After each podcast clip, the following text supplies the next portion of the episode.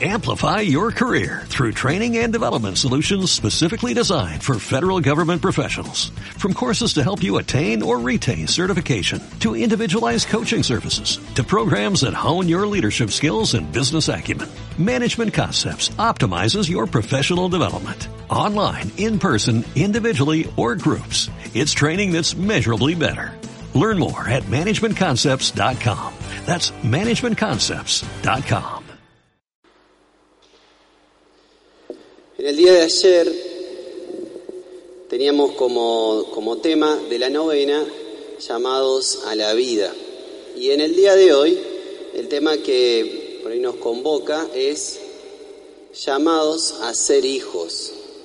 Saben que em, creo que uno de los primeros eh, temas que podemos como pensar o reflexionar en torno al tema de ser llamados a ser hijos tiene que ver con cuál es la afectación que tiene en mi persona el hecho de que yo no me sienta hijo. Es decir, si yo no me siento hijo, eso no es inocente, sino que en mí tiene eh, una consecuencia, tiene un impacto. Yo les voy a leer ahora algunas frases, son muchas, son 70 más o menos, no mentira, son unas 5 o 6, que tienen que ver con un estudio que se hizo a 700 monjas y curas eh, del ámbito de la formación. Escuchen la frase porque son de lo más atractivas. Dice, la primera, una religiosa de 66 años, nunca he pensado que el Señor perdona fácilmente, sino solo con penitencia. Primera frase. La segunda, 41 años, dice, el recuerdo de mi pecado obstaculiza mi relación con Dios.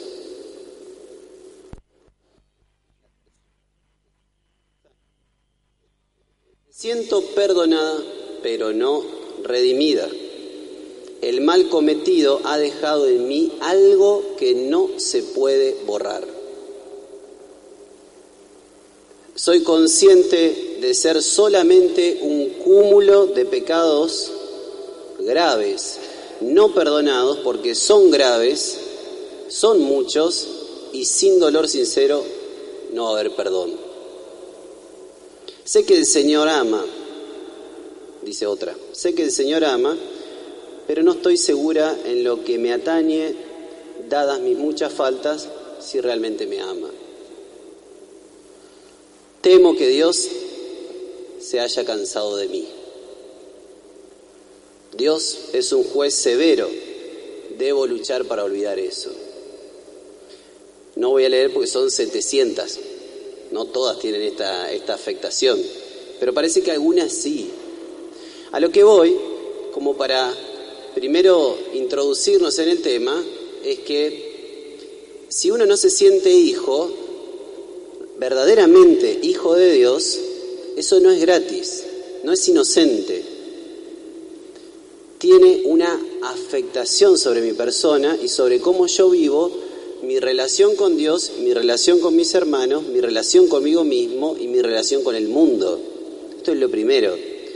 Y no quiero caer en indebidas generalizaciones, pero la verdad es que esa investigación en su conjunto, la investigación en su conjunto, si uno la mira en general, pone en evidencia cómo puede ser posible que una persona X le entregue toda su vida a Dios, que pueda creer en un Dios Padre y tener una percepción de su propio pecado que contradice absolutamente ser hijo. Y esto pasa. De hecho, queda claro en la investigación. Por eso, queridos hermanos, creo que lo primero es esto, tener claro que es muy importante saber que somos hijos de Dios y cómo tenemos que hacer para vivirlo, ¿no? Creo que si uno mira en la Biblia, ¿se acuerdan? Aparece la parábola del hijo pródigo, un padre que tenía dos hijos, uno era justo, el otro era pecador, y el pecador, el pecador, le pidió todo el dinero, todos los bienes y se fue. Hizo una vida cualquier cosa, muy licenciosa, pecó todo lo que pudo, hasta que se le terminó la plata, los bienes. Ahí se dio cuenta de la situación en la que estaba metido, ¿no? Y en eso, cuando de algún modo masticó tierra, se dio cuenta de eso y decide volver, con todo un discurso. Padre, he pecado contra el cielo, contra ti, ya no merezco ser llamado hijo tuyo, bla, bla, bla, bla, bla, bla. Todo un discurso armado que él le quería decir a su papá. Cuando vuelve, su papá lo estaba esperando. Sale a su encuentro. No lo deja hablar con el abrazo que le da y hace fiesta. Y le devuelve toda la dignidad de hijo antes que él pudiera decir ninguna palabra. Después se la dice. Pero el papá le ganó en todo. Entonces, queridos hermanos, lo primero es pensar que nuestro Padre hace fiesta. Un Padre, Dios, que hace fiesta. Difícilmente nosotros tengamos esa percepción de un Dios festivo, excepto cuando nosotros pensamos que, bueno, hicimos las cosas bien, me porté bien, entonces mi Padre Dios hace fiesta porque yo me porté bien. O porque más o menos cumplí los mandamientos, entonces mi Padre Dios puede hacer fiesta porque yo, yo, cumplí los mandamientos. Y si tenemos que pensar en Dios, más bien a veces nos sale pensar en un Dios juez, severo, tal vez rígido, tal vez como impasible, un Dios que no le pasa nada cuando me ve a mí. ¿No? Y eso es algo que muchas veces está metido como en nuestra cabeza. Y nada, absolutamente nada más alejado de lo que Jesús enseña en el Evangelio. Nada. Porque Jesús en el Evangelio dice que mi Padre, Dios, hace fiesta cuando yo pecador me arrepiento y vuelvo a Él. Por eso es que el pecador que toma conciencia de su pecado y que cae en la cuenta de su pecado y se arrepiente y le va a pedir perdón a Dios, entonces Dios hace fiesta. Sin embargo, ¿sí? cuando los 99 justos, ¿se acuerdan? Esa otra parábola del Evangelio, no, hay 99 justos y sobre estos 99 justos Dios no hace nada. No dice la palabra de Dios que Dios tuviera algún movimiento hacia esos 99. Es decir, quienes no se creen lo bastante pecadores, ¿no? Se presentan delante de Dios y le presentan qué cosa? Sus ayunos, sus votos, su justicia, le exhiben a Dios las cosas buenas que hacen, ¿no? Por eso es que este Dios es bastante extraño. Y a nosotros, queridos hermanos, nos obliga poco a poco a ir cambiando la mentalidad y a convertirnos incluso de cómo entendemos nuestra relación y nuestra imagen de Dios. Yo más de una vez me he preguntado por qué hizo fiesta. ¿Por qué? ¿Por qué Dios hizo fiesta? Y la razón que se me ocurre es pensar que cuando este hijo pecador volvió, el padre hizo fiesta porque ese hijo pecador le dejó salir a él, al padre, su ser padre. Si nosotros no nos arrepentimos y no volvemos a él, él no puede ser padre. Porque el padre solo se entiende en relación al hijo. Es una relación. Si no está esa relación, no puede ser padre. Y el hijo no puede ser hijo si no está el padre. Por eso es que mm, Dios hace esta fiesta que es totalmente gratuita y es totalmente inmerecida por parte del Hijo. Él lo hace porque quiere. El Padre perdona porque ama. Por eso el Papa Francisco tantas veces dice, Dios no se cansa nunca de perdonar. Los que nos cansamos de los propios pecados, de nuestros propios pecados, somos nosotros. ¿Por qué? Y Padre, porque siempre tengo que ir a confesar lo mismo. Y es verdad. Y es verdad. Y ese cansancio es, pero no es que Dios, al contrario, cada vez que yo voy y me arrepiento, Él hace fiesta. En cada oportunidad, Él hace fiesta. Por eso es que, queridos hermanos, el hecho de que nosotros hoy pensemos en este tema que es llamados a ser hijos, en realidad responde a la vocación más existencial del ser humano, no solo del cristiano, sino del ser humano.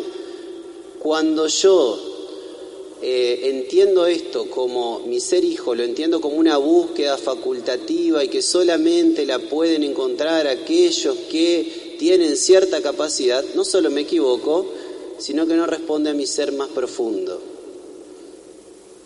Cuando yo no me, no me descubro hijo, me quedo solamente en mi ser humano, encerrado en un círculo muy chiquito que es mi ser humano. Cuando yo me descubro hijo, se me abren todas las posibilidades a que resulta que mi vocación es ser hijo. Y entonces me libero de un montón de ilusiones y me libero de un montón de ídolos. Y entonces puedo dejarme de a poco probar por Dios. Es como que cuando yo me descubro hijo y descubro este llamado a ser hijo, descubro mi propia dignidad, quién realmente soy, lo que realmente soy. Y entonces, si Dios es mi Padre, todo aquello que yo he recibido es un don de Él. Primer punto. Si Dios es mi Padre, entonces todo lo que tengo, absolutamente todo, primero mi vida, como decíamos ayer, y después todo, es un don y un regalo de Él. Por eso mi valor está en que yo soy su hijo y soy su criatura, objeto de su amor. Entonces, si Dios es mi Padre, no tengo necesidad de andar luciendo a sus ojos o de construirme mi propia santidad con mis propias manos, ni desesperarme para estar junto a Él o dar saltos mortales para esconderme de mí y de Él mis propios pecados y mis propias ilusiones, porque Él es mi Padre. No necesito hacer eso. No pasa nada. Podemos decirlo así, tranquilo. Y entonces, si Dios es mi Padre, en lugar de complicarme la vida con mis tristes observancias y mis pudorosos perfeccionismos, voy a ser capaz de darle gracias todos los días y de gozar de que Él me mira y me ama todos los días. Pero si yo me ubico del otro lado, en el justo que tiene que ser un perfecto, nunca voy a poder descubrirme hijo. La verdad es que creo que el ser hijo es la primera verdad que a nosotros nos enseñan en la catequesis, una de las primeras verdades, ¿no? Que Dios es nuestro Padre y que muchas veces esta realidad de que Dios es mi Padre, esta verdad de que Dios es mi Padre, la damos por descontada, digamos, como que bueno, ya está, yo ya lo sé, digamos. ¿No? Ya está. Ya me lo, me lo enseñaron y ya está, digamos, ¿no? Pero puede ser, puede ser, es muy probable que creer que Dios es mi Padre sea la verdad más difícil de creer. Y nosotros muchísimas veces la damos por descontada. Y una cosa es cierta y es que nuestro camino espiritual es un aprendizaje progresivo a poder pronunciar, como dice Jesús todos los días, la palabra Abba. Si uno podría pensar la vida espiritual desde esta clave, podríamos decir, mi vida espiritual es que yo cada día que me levanto, cada mañana, tengo que aprender como hijo a decirle a Dios Abba. Saben que la traducción de Abba es papito, papito. No es papá o padre, es papito. Es una palabra en el hebreo, el chiquitito hebreo le decía a su papá, le decía Abba en hebreo, que significa papito. Y mi vida espiritual muchas veces puede coincidir en eso, en que me tengo que convertir cada día y aprender a decir eso, digamos, ¿no? Por eso es que los beneficios, si primero hablábamos de la afectación, de lo malo, de lo negativo, y ahora podemos decir los beneficios. Si yo vivo como un hijo, voy a estar en paz.